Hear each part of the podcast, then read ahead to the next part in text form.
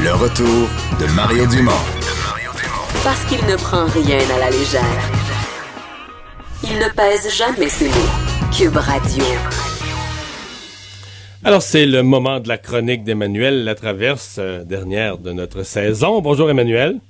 Bonjour.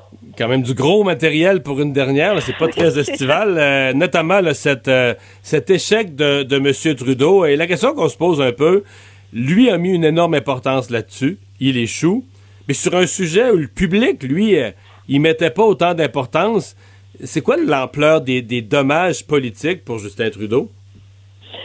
Ben, moi, je, je veux dire, c'est sûr que les Canadiens ne votent pas en fonction de la politique étrangère. Là. Il ne faut absolument pas se leurrer. Mais c'est comme une, une, marque de plus sur son vernis.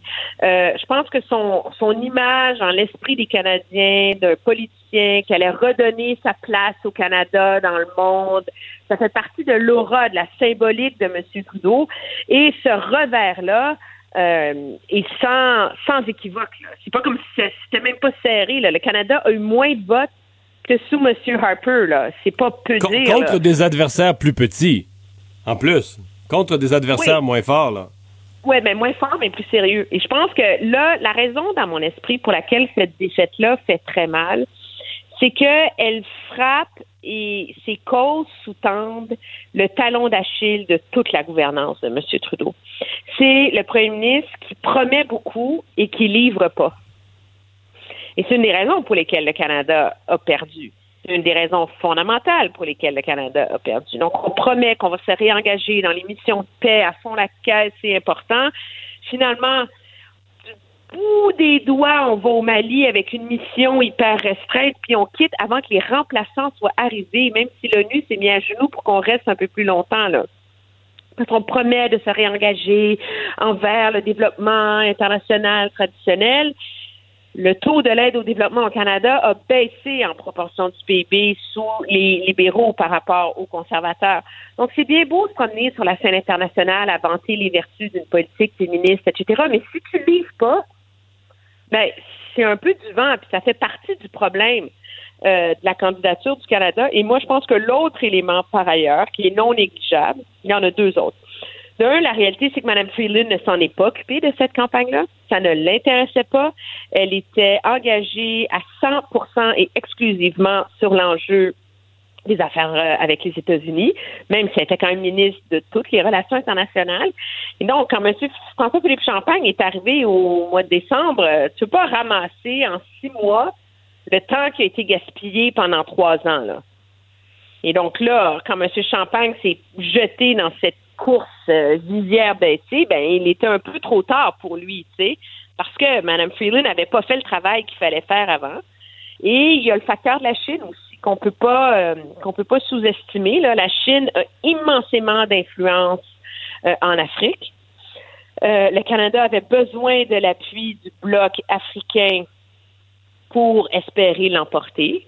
Et, et la réalité, c'est que d'un, M. Trudeau s'est intéressé à l'Afrique beaucoup trop tard. Et donc, c'est sans surprise qu'on peut présumer très fortement que la Chine a joué du coude pour bloquer la voie au Canada au Conseil de sécurité à cause des relations désastreuses entre les deux pays. Ouais. sais, la question qu'on se pose, c'est il en reste quoi, là? C'est-à-dire, c'est. C'est plus, tu penses, c'est plus la, crédibilité de M. Trudeau qui en est affectée que le fait lui-même, parce que, tu sais, hier après-midi, vers 4 heures, je pense pas qu'il y a beaucoup de Canadiens qui, qui quittait le beau temps à l'extérieur pour rentrer dans la maison, euh, écouter le résultat en direct. Non, mais c'est ça. C'est, c'est, l'aura, c'est le vernis, c'est la crédibilité de M. Trudeau comme un joueur sérieux sur la scène étrangère internationale qui est gravement euh, entaché. Et sa réponse aujourd'hui est quand même éloquente, parce que si Mario, là, on a dépensé 2 millions de dollars, on a fait beaucoup d'énergie, mais dans le fond, ce qui compte, là, c'est d'avoir participé mais disons, on a fait des progrès, là. En, faisant cette course-là, on a fait des progrès. C'est ça. On, a participé.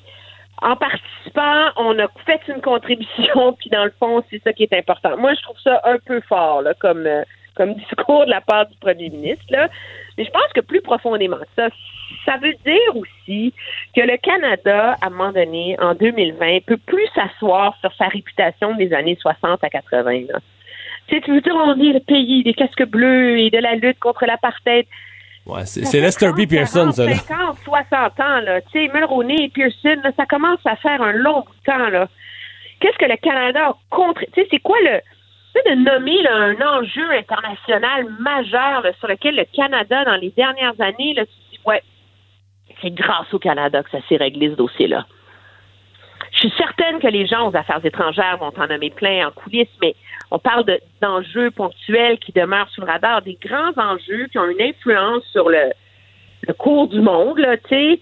Euh, il n'y en, a pas eu. Et ça, c'est parce que ça n'a pas été une priorité pour ce gouvernement-là et qu'il n'y a pas eu l'imagination d'aller trouver un enjeu autour duquel euh, cadrer le reste de sa politique étrangère. Emmanuel, quoi penser de ce, cette expulsion du chef du NPD, Jack Metzing, euh, qui a carrément traité le député terrien euh, de raciste, le député du Bloc québécois de raciste, le Bloc qui est ulcéré. Euh, bon, est-ce que, est-ce que M. Singh devra à un moment ou un autre s'excuser? Non, moi je pense pas qu'on peut. C'est une histoire qui me laisse perplexe et très mal à l'aise moi, j'ai un gros, gros problème avec l'enjeu de traiter un parlementaire de raciste sur une question de stratégie de lutte contre le racisme. Parce qu'il faut s'entendre, là. Le Bloc québécois ne dit pas... C'était une motion, là. C'est ça. C'est ça. Alors, le Bloc québécois ne dit pas qu'il n'y a pas de problème de la GRC face aux, aux Autochtones. Au contraire, ils sont d'accord pour étudier le problème de la discrimination systémique en comité parlementaire. Et donc, on est traité quelqu'un de raciste autour d'un enjeu de stratégie. Je trouve que c'est que c'est très maladroit. Euh, ce qui m'inquiète beaucoup par ailleurs, c'est que compte tenu de la charge symbolique et identitaire autour de racisme systémique au Québec, que finalement, ça ne fait que braquer la part de l'électorat qui est mal à l'aise avec ce débat-là. Moi, je pense que c'est important de l'avoir, ce débat-là, mais je suis de ceux qui ne pensent pas que c'est en faisant la morale aux autres qu'on va réussir à régler le problème. Les enjeux faciles à régler dans le racisme, ils ont déjà été réglés. Il reste à régler les enjeux les plus délicats, les plus difficiles. Et pour un chef politique, d'aller traiter son adversaire de raciste, sur un enjeu comme ça, ça me ça me laisse très perplexe, bien que je ne sois pas d'accord avec l'analyse du Bloc québécois. Tu sais, moi, je crois que mhm. je suis de ceux qui croient à la thèse de la discrimination euh, systémique.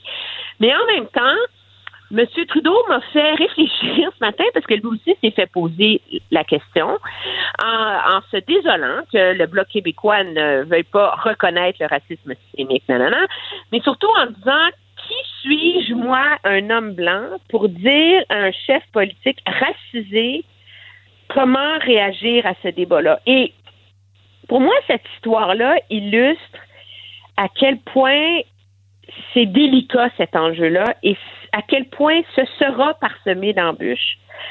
Parce que la suite du débat de manière crédible, c'est de reconnaître aux gens de couleur et aux gens racisés le droit à ce que eux ressentent dans ce débat-là. Hmm. Et ça, c'est quelque chose que nous, comme analystes et observateurs blancs, c'est très difficile à jauger. Mais, ils ne pourront pas implanter seuls les solutions. Non, c'est ça, mais moi je trouve que je trouve que c'est je, je ne je ne nie pas que je reconnais le droit de M. Singh d'être profondément heurté par la position du bloc et d'avoir euh, de s'être fâché et euh, en chambre. Mais je trouve ça très maladroit pour des chefs politiques de se lancer dans ce, dans ce genre d'insultes-là parce que je pense que c'est ça qui va braquer l'électorat et c'est ça qui nuit à la tentative d'avoir un débat intelligent, serein, sur un enjeu où tout le monde va être obligé de faire preuve de générosité à un moment donné. Hey Emmanuel, ben merci beaucoup pour cette chronique et pour cette saison. Ça a été euh, un plaisir. Je souhaite de bon été. vacances, Mario. Je sais qu'elles sont bien méritées. Salut, bon été. Au revoir, toi aussi.